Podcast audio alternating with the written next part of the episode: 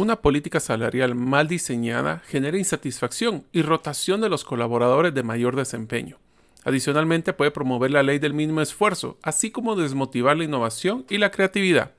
El costo laboral es usualmente el 60% del total de los costos de una empresa, por lo que una mala política salarial puede impactar severamente la utilidad. En este episodio les compartiré cómo diseñar una política salarial que motive, promueva el desarrollo y sea una herramienta para la ejecución de la estrategia. Durante más de los 15 años en el área de talento, he implementado esta política con más de 7.500 colaboradores en más de 5 países, así que espero que les desea de mucho valor.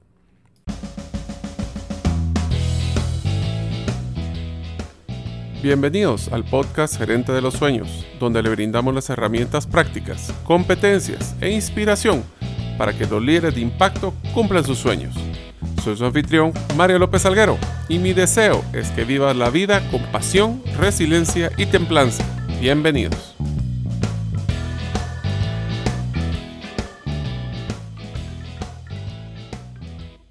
Hola amigos, bienvenidos al episodio número 79 del podcast Gerente de los Sueños. Mi nombre es Mario López Alguero y cuando era niño recuerdo que me encantaba montar mi Big Wheel por horas. Para los que no lo conocieron, era como un triciclo por el cual podías hacer muchas maniobras. Mi mamá rara vez me alcanzaba. Deseo agradecerte que nos escuches el día de hoy. Si todavía no eres parte de la comunidad de los sueños, puedes hacerlo suscribiéndote a nuestros correos electrónicos. Les prometo que solo les mando uno por semana, ingresando a la página gerentedelosueños.com o a través de nuestro listado de difusión de WhatsApp enviando tu nombre al más 502, más 502 para aquellos que nos escuchan fuera de la frontera de Guatemala y agradezco la gran comunidad de ahora en Estados Unidos y el número de celular 5017-1018. Repito, 5017-1018. Hola amigos, bienvenidos al nuevo episodio del podcast Gerente de los Sueños, donde les brindamos herramientas prácticas y competencias gerenciales para que los líderes de impacto alcancen sus sueños. En este episodio vamos a hablar probablemente de uno de los temas que a mí más me apasiona, especialmente porque he visto el impacto de no tener, en este caso el tema, una política salarial que esté bien afinada y que esté bien balanceada, que promueva lo que nosotros queremos, ya sea nuestra cultura o nuestra estrategia, y no simplemente hacer los modelos copy-paste o los que podemos haber copiado de otras instituciones. Vamos a hablar de varios puntos desde qué es lo que se debe de considerar a la hora de diseñar una política salarial, cuáles son los criterios de escalas salariales, cómo inclusive hablar de evaluación de desempeño, temas de bonos anuales y modelos de compensación, así como la administración de metas. Si usted le llama la atención, vamos a iniciar. El primer punto que quisiera compartirles es cuáles son estos criterios claves que se deben definir en una política salarial. Esto es, antes de definir el esquema per se, hay que definir criterios. Les voy a compartir los criterios que yo he diseñado en muchas de las políticas salariales que implementé en más de tres empresas con más de 7.500 personas en cinco países. La primera, se evalúa el puesto y no la persona. Nosotros tenemos que mantener una política que mantenga el balance entre las responsabilidades de cada puesto. sin embargo, esto trae una implicación adicional y es nosotros tenemos que manejar un balance en el tema de antigüedad nosotros tenemos que estar claros de que un puesto tiene un rango de salario y si esta persona desea ganar más dinero, debemos de brindarle opciones para su crecimiento, pero no solo encarecer el puesto de trabajo por antigüedad. Esto es uno de los criterios que es muy difícil, especialmente cuando tenemos personas que han trabajado muchos años con nosotros, pero es clave que desarrollemos este concepto. Las políticas salariales evalúan los puestos para mantener el balance entre lo que es obligaciones y responsabilidades de los puestos y no la persona que los ocupa. El siguiente debe ser el brazo de ejecución de la cultura y estrategia de la empresa. ¿Qué quiere decir esto? Si nosotros, por ejemplo, hablamos de que un modelo de compensación en una escala salarial o una política de escalas salariales va amarrado a que los vendedores les vamos a dar una participación sobre la venta, entonces les hago la pregunta, ¿la estrategia de la empresa es solo vender o es generar utilidades?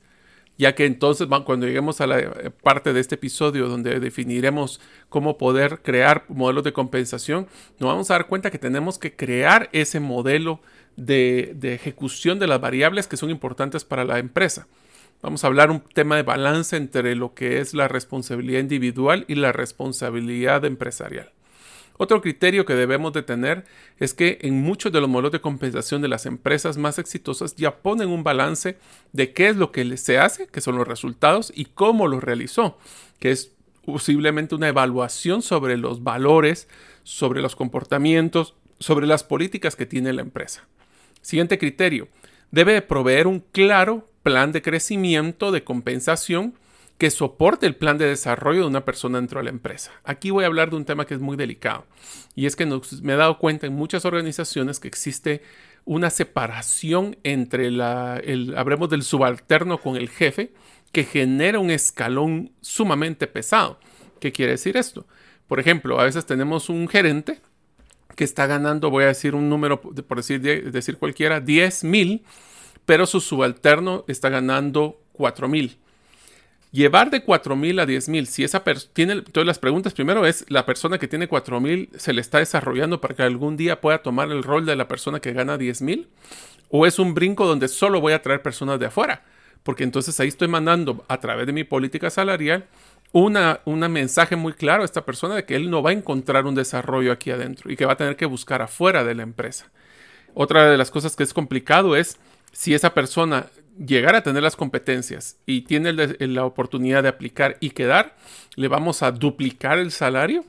¿Qué expectativa tiene una persona si le duplico su salario? La próxima vez que lo queramos promover, adivinen, va a tener una expectativa que le doble el salario. Por eso es que tenemos que tener mucho cuidado también hasta en el proceso de incrementos. Otro criterio que es importante es que debe considerar los resultados de la organización. Yo tenía un dicho muy fácil, especialmente en tema de bonos anuales. Si hay, se reparte. Si no hay, no se reparte. Pero no se puede decir si hay, no se reparte, porque entonces ahí existe incongruencia entre que si los colaboradores son parte integral de la organización o no. Eh, esto también tiene que ir amarrado a un presupuesto. Aquí les voy a dar una recomendación muy interesante que utilicé en las empresas y es que las bonificaciones deben de presupuestarse no solo presupuestarse, se deben de provisionar dentro del estado financiero de la empresa. ¿Qué quiere decir esto? Yo todos los, todos los meses cuando saco mi estado de resultados, yo tengo que tener una provisión de cuántos serían los bonos que voy a pagar a fin de año, incluirlos dentro del presupuesto y tenerlo como parte de las, pues, del costo incluido en el cálculo de las utilidades. Esto porque luego menciono, aunque suena muy obvio, es porque he visto varias empresas que al llegar a fin de año, cuando ejecutan el bono, cargan todo el gasto de ese bono en el mes de diciembre. Y eso lo que hace es que siempre se vea un mes pues distorsionado, o en este caso 11 meses bastante positivos y el eh, doceavo mes es un, pues, es un fracaso porque le cargan todo el costo anual. Entonces todo esto es la parte de la planificación que tenemos que tener de, los, de nuestra política salarial. Otro punto importante es que debe de motivar los resultados sobresalientes y no solo el cumplimiento de las responsabilidades del puesto.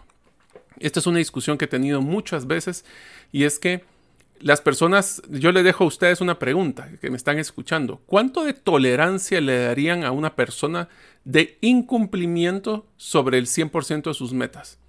¿Un 90? ¿Un 80? ¿Un 70? Pues bueno, en el caso de un modelo de compensación, si queremos ser transparentes y congruentes, 100% es por lo que te pago el salario. Te voy a dar bonificación arriba de ese 100% porque me diste trabajo extra. Pero si no cumples el 100%, ¿será que debería estar pensando en un tema de compensación variable o de bonificaciones? ¿O debería estar pensando más de cómo desarrollarte para que llegues al mínimo por el cual yo espero pagarte tu salario? Yo sé que es muy duro, pero eso es una decisión que tenemos que tomar en las políticas salariales. 100 es por lo que te pago el salario. Bonificaciones e incentivos arriba del 100. Menos del 100 no justifica ese tipo de bonificaciones. Esa es parte de las decisiones que ustedes quieren tomar en su política salarial. Otro punto importante, las políticas deben ser totalmente y formalmente aprobadas por la junta directiva por escrito. Pero aquí viene la parte interesante, y comunicados a todas las personas de la organización. El error más grande que yo conozco en un modelo de compensación es que las personas no saben cómo se calcula su salario y qué deben de hacer para poder ganar más dinero. Eso es un gran error porque entonces las personas les frustra de que a veces hacen más trabajo y ganan lo mismo, o mejor aún para las personas que no quieren trabajar, hacen menos trabajo y siguen ganando lo mismo. No existe esa congruencia del desarrollo, del tema de la, del, buscar esa innovación, de dar la mía extra pero lo importante es que toda persona debería saber cómo se calcula su salario y cómo deberían de poder crecer en su salario. Es, ¿Debería de conocer todas las personas todos los salarios de la empresa? Pues obviamente que no, pero sí debería por lo menos saber cuál es la siguiente escala que le compete, tomando en cuenta la responsabilidad que está teniendo actualmente. Esto quiere decir que también debemos de conocer qué debo de hacer y debería ser responsabilidad y decisión personal del, ejecutivo, del colaborador, si él quiere ganar más dinero.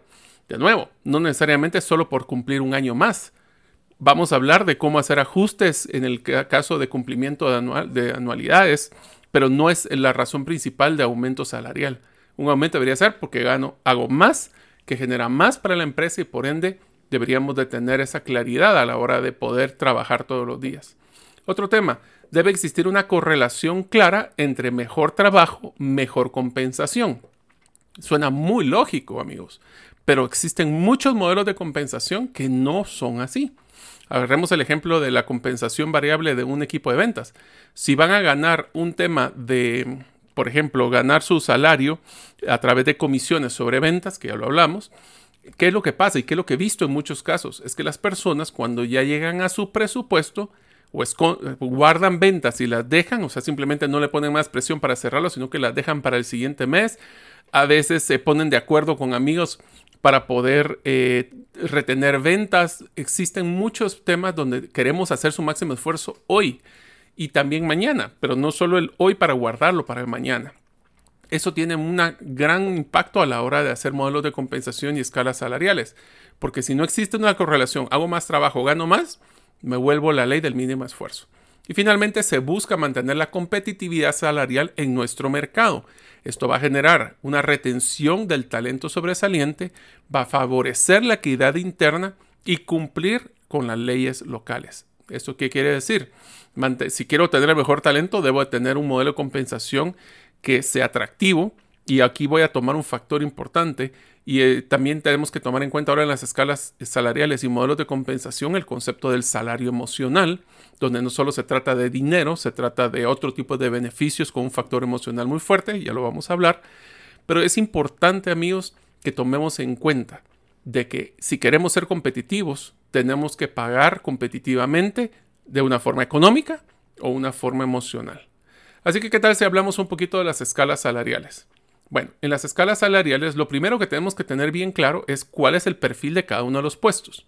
esto es una, sería un episodio totalmente cómo hacer el cálculo y definir, y definir un perfil de puesto, pero en resumen, un perfil de puesto tiene que tener muy claras dos cosas. ¿Cuáles son las obligaciones del puesto de trabajo? ¿Y qué tipo de administración de recursos va a tener esta persona. O sea que acceso a recursos y toma de decisiones e impacto de esas decisiones va a ser en los activos de la empresa. Ya sea puede ser un tema físico, como lo que es un dinero, eh, algún tipo de herramientas, algún uso de algún equipo, o puede ser un intangible, como es mantener una cartera de clientes, la información de la empresa, patentes, etc. Entonces tenemos que tomar en cuenta y tiene que estar muy claro que si una persona y eso les voy a decir, todas eh, las conversaciones de pasillo que existen en las empresas son increíbles. ¿Por qué? Porque todas las personas se comparan. Mira, yo hice esto, gané más o no gané más, y tú cuánto estás ganando, ah, pero él no hizo tanto esfuerzo y miren lo que ganó. Entonces, ese tema de poder tener claridad es que él hace un tema diferente, él tiene responsabilidades diferentes, evita ese desgaste de decir, pero él es que él está ganando igual y hace lo mismo que yo. ¿Realmente hace lo mismo? ¿Tiene las mismas responsabilidades? ¿Es equitativo compararlo? Existen varios niveles. Les voy a decir unos niveles muy generales de lo que son las escalas salariales y ustedes pueden ir colocándolo de acuerdo a su empresa. El primero es lo que llamamos un básico. Usualmente este, este nivel básico es el que tiene el salario mínimo por ley. Después el siguiente nivel es un nivel operativo. Del siguiente nivel es un nivel de supervisión. El siguiente es gerencial. El siguiente es de dirección. El siguiente es corporativo y finalmente junta directiva.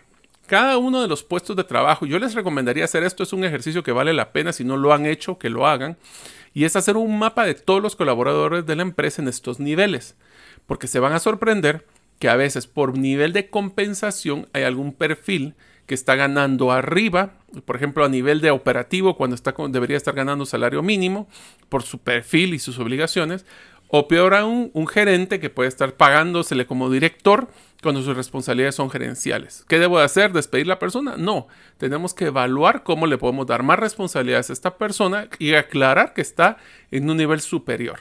Esto lo que nos va a ayudar es tener un mapa y poder saber cuando tomemos la decisión de tomar un, de hacer un aumento salarial, si voy a estar en el rango o no en el momento, esto yo siempre digo que una escala y una política salarial es como hacer un malabares con un pulpo. En el momento que yo toco un salario, eso puede cascadear en una, en una euforia de insatisfacción en muchas personas. Entonces tenemos que ser muy justos, pero para ser justos hay que ser transparentes y tenemos que ser predecibles. Los niveles de cada perfil, y este es un ejercicio que sí les recomiendo, es que cada persona, cada perfil de puesto, perdón, no es las personas porque hablamos que se evalúa el perfil, no la persona cada perfil debe tener un rango salarial. ¿Cuánto es el mínimo, lo que llaman el entry level, que es en el momento de entrada a esta posición, cuánto va a ganar? ¿Cuánto es el salario promedio o el target, que es donde queremos que esta posición se mantenga en promedio? Y cuando es sobresaliente, ¿cuánto es el máximo? Usualmente se maneja en un 100% en la media, una entrada es un 80% del valor esperado y el máximo es un 120%. ¿Qué quiere decir esto? En la vida de la persona que ocupe este puesto va a entrar en 80, se va a mantener en 100% y si es sobresaliente podrá ganar hasta un 120. Nunca más que ese 120. Si las personas están claras de que el tope de su salario es ese 120, si quieren ganar más dinero van a tener que buscar cambiar de perfil de puesto para escalar. Adicionalmente a esto, cuando ustedes entren a un tema de comparación a través de estudios salariales, se van a dar cuenta de que la mayoría de los estudios salariales les manejan percentiles. Percentiles quiere decir en qué rango de, las, de la cantidad de toda la muestra de empresas que hicieron ustedes quieren estar. Les voy a poner un ejemplo. Agarremos de una muestra, agarra que un gerente de ventas tiene que estar ganando, hablemosle 15 mil. ¿Ok? 15 mil es un promedio. Entonces estamos hablando de que ese es el 50 percentil. Es que si usted le pagan 15 mil a esa persona, hay 50% de empresas que pagan abajo y 50% que pagan arriba. Si hablamos de un 25 percentil, estamos hablando de que hay 75% de personas o empresas dentro de su país o su rango donde hayan hecho la muestra que le pagan mejor y 25% peor. Siguiendo la misma analogía, si es un 75% percentil, es que ustedes están en el top 25 de las empresas que mejor pagan. ¿Por qué es que les menciono estos temas? Porque eh, en muchas de las políticas que yo he diseñado, definen el percentil basado en los criterios de responsabilidades, dificultad de reposición y conocimiento. Y esto se vuelve, el conocimiento se vuelve un poco complicado porque ahora es muy dinámico ese proceso. ¿Qué quiere decir? Unos niveles posiblemente básicos, operativos y supervisores posiblemente están en un 25 o 50 percentil porque son puestos que posiblemente se pueden reponer más fácil versus un, un miembro del corporativo que tal vez vamos a ponerlo en un 50 o 75 percentil porque son puestos mucho más especializados que sería mucho más caro y difícil reponerlos. Esos son criterios. Queremos todos estar en 50, por 50 percentil. Estamos en la media porque no somos ni el que más paga ni el que menos paga. Esa es una decisión que hay que tomar. Que si quiero poner a algunas personas en el 50, otros en el 75, es un criterio. Pero son criterios que hay que aprobar, dejar por escrito y que sean parte del presupuesto. Yo sí les recomiendo de que cuando estén haciendo sus escalas y sus niveles eh, de compensación, siempre busquen de conseguir un estudio salarial externo. Yo les recomiendo dos. Uno es el de PricewaterhouseCoopers, que sacan un reporte anual de comparaciones de rangos salariales y tiene una característica. Este se basa mucho en el tema de los nombres de los puestos y sus niveles jerárquicos. Usualmente se puede comparar por industria, se puede comparar geografía, se puede comparar con otro tipo de industrias que sean equivalentes. Es bastante interesante, pero se basa en el concepto del nombre. En cambio, Hey Group, que ahora se llama Corn Ferry, se basa en la valoración de los puestos a través de puntos. Entonces existe un formato específico de perfiles de puesto que se va llenando. Cada vez que se llena ese perfil acumula una cantidad de puntos y lo que dice es de este rango de puntos a este rango de puntos deberían de ganar tanto dinero. Independientemente de que si es un nombre de gerente de, les voy a decir una broma, en gerente de mostrador, que es una persona que es una que atiende el mostrador de una tienda. Eh, a veces los nombres no son equivalentes. voy a poner un ejemplo muy sencillo. Un gerente de compras en una empresa pequeña posiblemente maneja solo proveedores pequeños, pero un gerente de compras de una multinacional tiene que manejar proveedores internacionales, pero el gerente de compras, el título es el mismo. Entonces, por eso es que Pricewaterhouse hay que evaluarlo, hay que entenderlo y si no, pues el tema del, de qué ventajas tiene PricewaterhouseCoopers, saca el reporte y usted puede comparar inmediatamente. En el caso de, de Corn Ferry o de Hay Group, había que sacar todo el perfilamiento de los, de diseñar el perfil de puesto y valorarlo. Entonces, son recomendados hacer este tipo de comparaciones yo les recomiendo, si no hay mucho movimiento en, las, en los salarios de las, de las personas, como lo que ha pasado en los últimos años, pues se puede hacer cada dos, tres años. Pero si existen muchas fluctuaciones, por ejemplo en temas de tecnología, se puede hacer una evaluación anual. Eso lo que nos va a decir es en qué rango de competitividad encontramos nuestros salarios de cada uno de los puestos. Durante el año 2021 seguimos cada 15 días realizando videos explicando un tema específico relacionado a las criptomonedas, blockchain o Bitcoin. En el próximo live hablaremos de la criptomoneda Ethereum, personalmente una de las que más me gusta. Es la segunda criptomoneda más grande en el tamaño o market cap y su tecnología cambiará el mundo, ya que promueve el uso de contratos inteligentes y los tokens. Puedes encontrar este live en Facebook buscando Gerente de los Sueños o en el canal de YouTube de herramientasprácticas.com. Ahora continuamos con nuestro episodio. Ahora hablemos otro de los temas importantes que, son claves en una, en una estrategia de, de, escalas salariales o de compensación, que es la evaluación de desempeño. Miren, esto les voy a decir, es uno de los errores más graves que yo he encontrado y que les recomiendo que no hagan, que es mezclar la evaluación de desempeño con el bono anual de las personas. Son dos cosas, dos herramientas que son sumamente diferentes, que tienen diferente metodología y diferente fin. La evaluación de desempeño es una medición del desempeño realizado durante el año pasado para definir el nivel de aporte que tiene una persona. Un bono anual es una forma de incentivar a las personas por los resultados personales o empresariales que podemos hacer. Ya vamos a entrar al bono anual, pero hablemos de evaluación de desempeño. Entonces, ¿para qué sirve la evaluación de desempeño? La evaluación de desempeño yo les recomiendo que lo utilicen única y exclusivamente para poder hacer ajustes salariales relacionados a la inflación o a la depreciación o los criterios que ustedes tengan de compensación, de incremento de compensación anual. Tienen que definir si es bien sencillo. Si no se llega, por ejemplo, a la utilidad del año pasado, no hay ajustes. Si es que se tiene pandemia, pues no hay ajustes. ¿Qué son los ajustes? ¿Qué porcentaje de ajustes se hace? Es un tema de, la tasa de inflación, ese es un 5%, 7%, es un tema de incremento del salario mínimo. ¿Cuál es la variable que va a definir ese tipo de potencial ajuste? ¿Qué es lo que hago yo? O lo que he hecho en estas reuniones, estos eh, proyectos. Hacemos una compensación, ajustes de compensación por resultado de desempeño. Y esto se puede hacer de un tema, un rango usualmente no manejo menos de un 5 o más de un 15, porque si no ya se vuelve un tema de mucho incremento. Entonces, ¿cómo se hace? Pues primero tenemos que hacer un calendario de hacer el proceso de evaluación de desempeño, una evaluación de desempeño.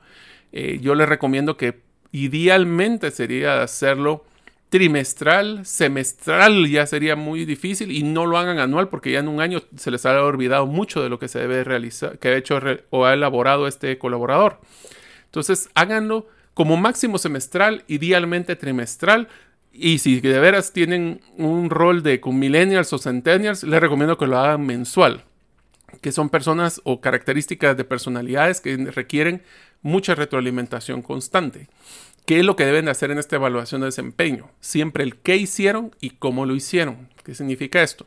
Debemos definir unos indicadores de gestión que son eh, cuál fue sus ventas, qué fue su costos, definir cuáles son esas metas numéricas y después yo le recomendaría hacer un complemento a través de una evaluación 360 para definir, bueno, esta persona, ¿qué hizo? Logró hacer muchas cosas positivas.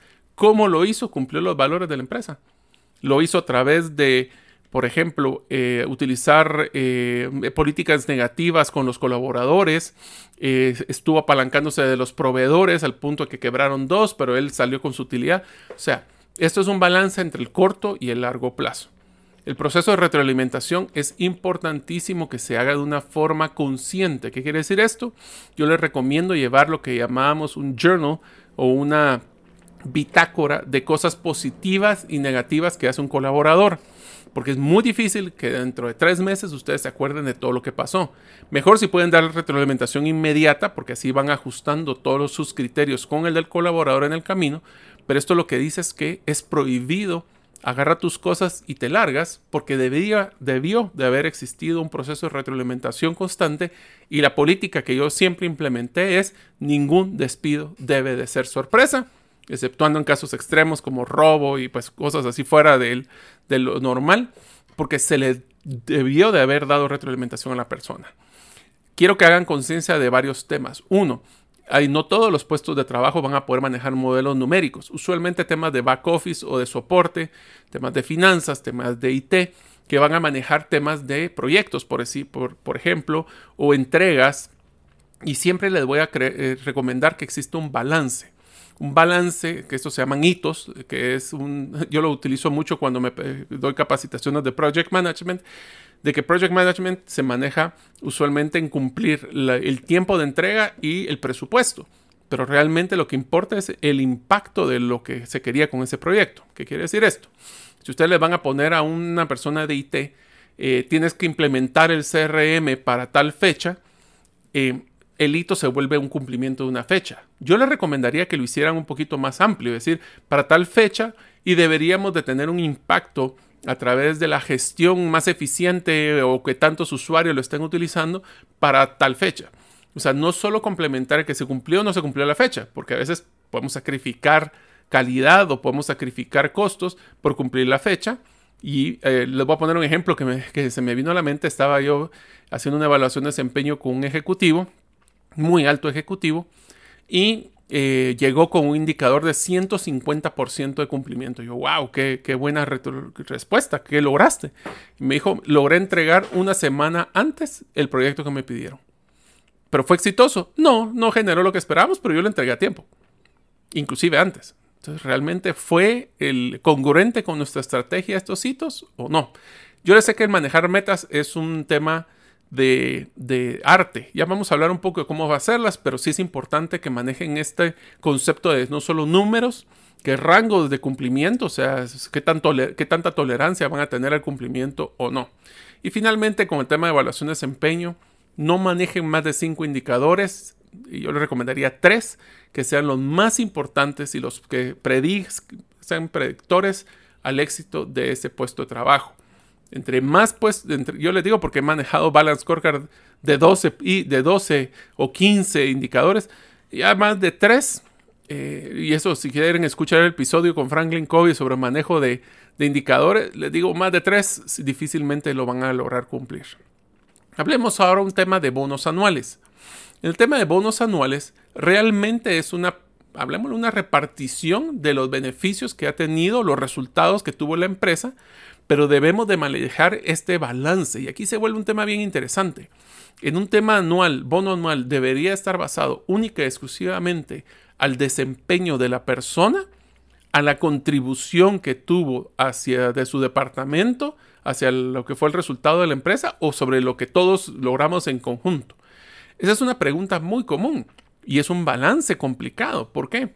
Porque si yo le pongo que su bono es el de la empresa, si la empresa, un ejemplo de esto es un modelo que se llama Revenue Sharing Model, que es que un modelo de repartición de utilidades, o un modelo accionario donde le doy una acción y la persona pues gana o pierde dependiendo cómo se evalúa la acción, pues lo que pasa es de que su aporte individual se puede perder. ¿Qué pasa si otros departamentos fallaron?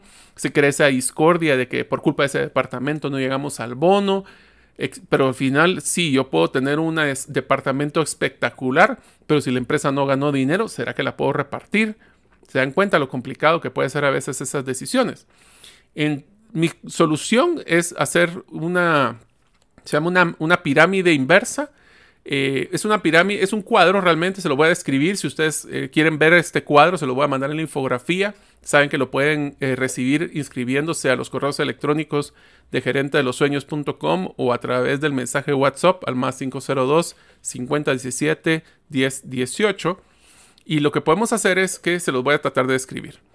Entre más bajo los niveles, hablemos del básico y el operativo, más debe de ser su bono anual enfocado a su desempeño individual. ¿Por qué? Porque su injerencia de las decisiones de estos niveles usualmente son sobre su trabajo individual. Entre más alto, hablemos de una gerencia ya de primera línea o, un gerente general, hablemos de tal vez gerentes de primera línea sería mejor, se puede manejar un 50-50. 50 es del bono anual de su desempeño individual y 50 de la empresa. ¿Por qué? Porque ya son parte de un equipo gerencial, tiene un nivel de madurez y, por ejemplo, el presidente de la empresa o el director ejecutivo o el gerente general puede ser que sea 100% de los resultados de la empresa. ¿Por qué? Porque él es el encargado o el responsable del 100% de la operación. Entonces, entre más bajo, más enfocado al individual, entre más alto, más enfocado al desempeño de la organización. Esto me ha servido muchísimo también para poder balancear esa expectativa y segundo, para crear una integración y decirles, somos, bueno, parte es tuyo, pero parte también es el de lo que aportas y cómo interactúas y cómo sos un engranaje dentro de la maquinaria de la empresa. El proceso en este caso debe incluirse siempre una reserva, lo que les mencionaba anteriormente, en su presupuesto y en los estados de resultados, para que a fin de año no se cargue diciembre. Eh, el ejemplo de esto también puede ser un gerente general que le pueden dar una participación, y esto se lo voy a mencionar porque me pasó. Eh, cuando yo estaba en una empresa multinacional y yo era parte del corporativo, una decisión que se tenía es que el gerente general de cada país tenía una, participación sobre las utilidades de la organización. Pero era una lucha campal entre lo que eran los gerentes generales y corporativo, porque cada dólar que incrementaba en corporativo, por ejemplo a mí que me quisieran dar un aumento salarial, todos los gerentes generales de los países iban a cuestionarlo, porque obviamente era dinero que les quitábamos a ellos. Eso se volvía complicado, pues porque obviamente se cuestionaba todo lo que se hacía corporativo. Eh, ¿Qué fue lo que hicimos? Pues bueno, existen, como ustedes saben, en un estado financiero diferentes eh, niveles de utilidad y con ellos hicimos una, participación del resultado operativo de su utilidad. En pocas palabras, un multiplicador de EBITDA. ¿Por qué? Porque abajo del EBITDA ya metíamos los costos corporativos, decisiones de inversión que tal vez ellos no tomaban. Por eso es tan importante el tema de que su compensación sea más, mejor trabajo, mejor compensación. Y tratar de evitar, en lo posible, de que existan eh, decisiones externas que le afecten la compensación a las personas. Recuerden, esto lo manejaba siempre, te lo voy a decir cómo era este plan el, del gerente general de este país. Era un multiplicador de Vita que era X por ciento de los resultados del año y eso lo multiplicaba por un balance scorecard o unos indicadores que lo único que podían hacer era subir ese porcentaje o bajar ese porcentaje. que incluía en el balance scorecard? Todo lo que no era financiero temas de qué realizó y cómo lo realizó, temas de pérdida de clientes, temas de, clima organizacional, por ejemplo. Eh, y tengan mucho cuidado porque a veces cuando metemos clima organizacional en la compensación de los gerentes, se puede estar tentado a que puedan eh, influenciar a los colaboradores de cómo contestar ese tema de clima en vez de que se vuelva realmente una encuesta para mejora. Eh, pero sí principalmente era qué se lograba, temas de indicadores y cómo se lograba que eran los valores u objetivos estratégicos. Otra cosa que es importante, ¿por qué se hacía esto? Porque si no teníamos esto y solo era un multiplicador de vida o de utilidad, las personas se enfocaban única y exclusivamente a cómo maximizar este año, sacrificando muchas veces el costo, el, los ingresos futuros. ¿Cómo pasa esto? Es que si yo le pongo un multiplicador de vida o un multiplicador de utilidad, puede ser que este año él venga y no invierta porque eh, no haga innovación o no haga nuevos productos porque quiere maximizar la utilidad de este año. Y el otro año veremos a ver qué pasa y posiblemente puede exprimir este año y el otro año se retira y dejando una bomba de tiempo muy interesante. Por eso también en los temas de bonificaciones hay que balancear el corto y el largo plazo. Les voy a poner un ejemplo de una empresa y voy a decir el nombre porque realmente es de, admirar. Eh, Telus, que fue una de las empresas que yo trabajé, me gustaba mucho que inclusive ellos balanceaban el tema del 360, que era una evaluación hacia sus jefes, subalternos y sus compañeros y usualmente hasta clientes sobre el cumplimiento de los valores del ejecutivo. Y eso era el 50% del valor de la bonificación anual de las personas. Demostraba de que yo podía haber generado mucha utilidad, pero si no se cumplían los valores, era un tema de corto plazo y por ende sacrificábamos eh, mucha de la utilidad futura. Así que si ustedes, eh, espero que les sirvan este tipo de consejos, se han dado cuenta que muchos por experiencia, por golpe, eh, ustedes tienen que tomar decisiones y dejarlas por escrito. Sigamos. Otra de las cosas que quiero que ustedes sepan es que existen diferentes modelos de compensación. Usualmente creemos que solo se trata del salario base, pero no es solo así. Cuando ustedes comparen con los estudios, ya sea de Pricewaterhouse o de Hay o de, Corn Ferry, se van a dar cuenta que existen diferentes tipos de compensación. Voy a mencionarles las tres principales. El primero que se llama en inglés Basic Payment o pago básico, que es única y exclusivamente cuando son personas que ganan un salario fijo mensual. Eh, que si tiene, se incluye temas como bono 14 aguinaldo, pues sí, cuando se calcula y se saca la comparación en compensación anual, cuando es compensación mensual, pues se compara mensual. El segundo, lo que se llama el total cash, que es todo lo que son personas que tienen ingresos fijos y también unos ingresos variables. Le hace comisiones, le hace eh, bonificaciones eh, trimestrales. básicamente son personas que tienen resultados inmediatos de gestión que están relacionados a los temas que están en su responsabilidad. Y el último, que es el que usualmente las personas no ven, se llama total income o la compensación total. ¿Por qué? Porque muchas veces, y esto es algo que les quiero dejar como una recomendación y le quiero hacer mucho hincapié, es que tenemos que recalcarle a los colaboradores constantemente cuál es el ingreso total que tienen. ¿Qué quiere decir esto? Si es su salario, si son sus, sus comisiones o su compensación variable, también tenemos que valorar cuánto sería el bono anual que ganan regularmente o que pueden ganar, pero hay muchas cosas más como beneficios que no los valoramos nosotros y menos los colaboradores y nosotros no se los comunicamos. Por ejemplo, ¿Cuánto cuesta la póliza de seguro médico? ¿Cuánto cuesta el beneficio a veces que le damos gasolina o que les damos eh, depreciación de vehículos? Todas estas cosas hay que valorarlas dentro de esto. ¿Por qué? Porque nos damos cuenta de que si nosotros no le evidenciamos al, colaborador, a veces le ofrecen 10 quetzales o 10 dólares más y se va con la competencia. Pero cuando se da cuenta estaba ganando posiblemente más de lo que creía ganar en nuestra empresa, pero fue nuestro error no darles esa información. Así que el, el ejemplo de esto, una de las preguntas que a mí me hacen a veces es, y qué porcentaje debería ser salario fijo y, qué porcentaje variable. Depende mucho de qué nivel de o qué tipo de perfil. Obviamente hablemos un tema comercial. Eh, depende mucho del nivel. Obviamente entre más alto el nivel, más alto es el porcentaje de, del salario fijo. Entre más bajo, pues es más variable, específicamente por la volatilidad que existe. Si generas, ganas, si no generas, no ganas. Pero usualmente primero siempre deberíamos de cumplir como mínimo el salario base, es el salario mínimo. Pero en promedio, y este es un número muy promedio, es que eh, en unas personas comerciales yo usualmente recomiendo entre un 30% en salario fijo y un 70% variable. Obviamente, entre más alto, si es un gerente de mercadeo o si es un gerente de, ventas o un director de ventas, pues eso va a ir cambiando. Pero un 70-30 es algo bastante atractivo. Eh, ¿Qué pasa? Y ahora les dejo una pregunta a ustedes. ¿Qué pasa cuando hay una persona de ventas que tiene ciclos de comerciales o ciclos de cierre de ventas que son muy largos? ¿Qué hacen ustedes? ¿Le adelantan las comisiones? ¿Le mantienen solo el salario base? Y no tienen, por ejemplo, una persona que tenga un ciclo de venta de seis meses. ¿Qué hacen con los primeros seis meses? ¿Lo subsidian? Todas esas decisiones son las que tienen que colocar ustedes dentro de su política salarial. Otro de los temas que tienen que considerar entre su política salarial es el cómo se manejan las promociones. Cuando una persona va a ser promovida, ¿cómo manejo esa compensación? Yo le recomiendo una que no es muy popular, yo sé, pero es que me ha funcionado bastante bien, especialmente con jóvenes de alto desempeño. Y es que un aumento salarial debería de ser varios aumentos constantes de poco porcentaje. ¿Qué quiere decir esto? Yo le recomiendo que si, por ejemplo, lo que hablábamos del caso de que una persona que está ganando 5 mil y va a crecer a 10 mil, es que deberían de darle incrementos del 20%, usualmente no más del 20%, pero con la política de que el mínimo que debería tener esa plaza, si es 10 mil, debería tener esta persona en no más de 9 o 12 meses, por ejemplo.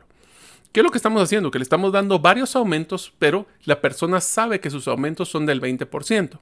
Es psicológico. Si una persona joven recibe en su primer aumento el doble de salario, su expectativa va a ser que cada vez que le quieren aumentar es el doble. Quieran o no, es el doble. En cambio aquí, si sabemos que es una política de 20, 20, 20, eso sí, hay que cumplirla. Lo peor que podemos hacer es que alguien no se dé cuenta que le tocaba el aumento del 20 y no se cumpla porque esas son promesas que no se cumplen y ahí sí la gente y los colaboradores decimos estamos mintiendo o están robando inclusive las empresas ese, ese incumplimiento. Yo les recomiendo incrementos pequeños pero constantes versus incrementos grandes y que sean alrededor de 20%, pero no pasarse de un máximo para poder nivelar. Como estamos valorando el puesto y no la persona, sí se le debe de llevar a la compensación de entrada y después definir cuáles son los criterios para llegar al promedio. Otro de los temas que, que también tenemos que tomar en cuenta es que cuando hacemos todo este cálculo del costo laboral, no podemos dejar de pensar y de que se nos olvide el impacto en el costo laboral que tiene. ¿Qué es el costo laboral? Bueno, son todos estos gastos relacionados que tienen las personas fuera de su salario. Para una empresa puede ser el tema del seguro social, puede ser temas de pues los seguros que, médico de vida, puede ser el costo de hablemos de otros tipos de prestaciones. Usualmente aquí en Guatemala, si sumamos todo, es como un 41%. ¿Por qué? Porque a veces decimos, eh, démosle un 15% de aumento, pero es un 15% más el punto 41 a la hora de ver el presupuesto en el estado financiero.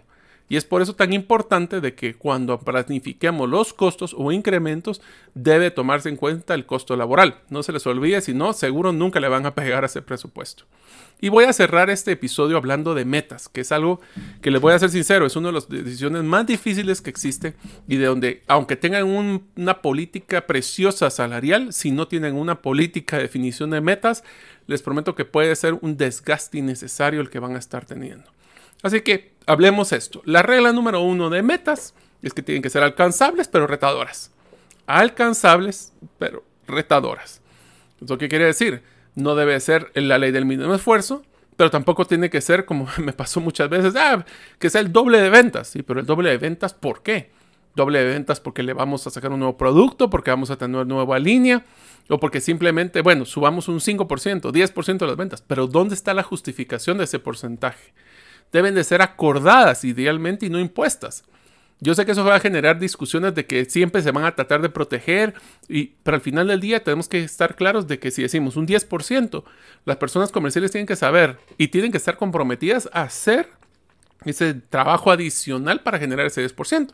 Si no solo van a poner 15% de incremento de ventas, y nadie va a saber cómo van a hacerlo para cumplirlo. Entonces, ¿qué pasa? Se desentienden de esas metas y lo que evalúan es cuánto voy a ganar este mes. Entonces, tiene que ser eso. Segundo, tiene que haber una claridad de cómo se obtiene la información y cómo se comunica. No hay peor cosa que tener una meta que sea sorpresa. A mí me pasaba muchas veces cuando son metas muy complejas o indicadores muy complejos, que aunque trabajen mucho, las personas no ven ese, esa retroalimentación directa de que se logró la meta o no se logró. Tableros de control son claves, comunicación de esas metas son claves. También podemos ver esa correlación entre más esfuerzo, más potencial ingresos. Debemos de definir cómo se van a probar, a acordar y a comunicar esas ventas. Y debemos definir, ¿existe o no tolerancia al cumplimiento para llegar a ese mínimo de 80, 90, 95, 100% de las metas? Esa discusión es una de las discusiones más importantes les recomiendo. Yo sé que a la hora de definir un presupuesto, que empiezan usualmente los meses de agosto y septiembre, es importante que no solo veamos el número, sino qué se requiere para llegar al número, que estén todos de acuerdo para que estén comprometidos a llegarlo, que se comunique constantemente. Es bien difícil saber si estamos ganando o perdiendo si no tengo un tablero que me diga dónde está el gol y qué tengo que hacer para cumplirlo. El tener estas políticas claras, el tener la alineación, la transparencia, la comunicación, donde yo voy a tener esa correlación de cumpliendo lo que voy a hacer y cómo lo voy a hacer y es parte de mi cultura o mi estrategia, garantizará que los colaboradores de alto desempeño estén mucho tiempo con nosotros.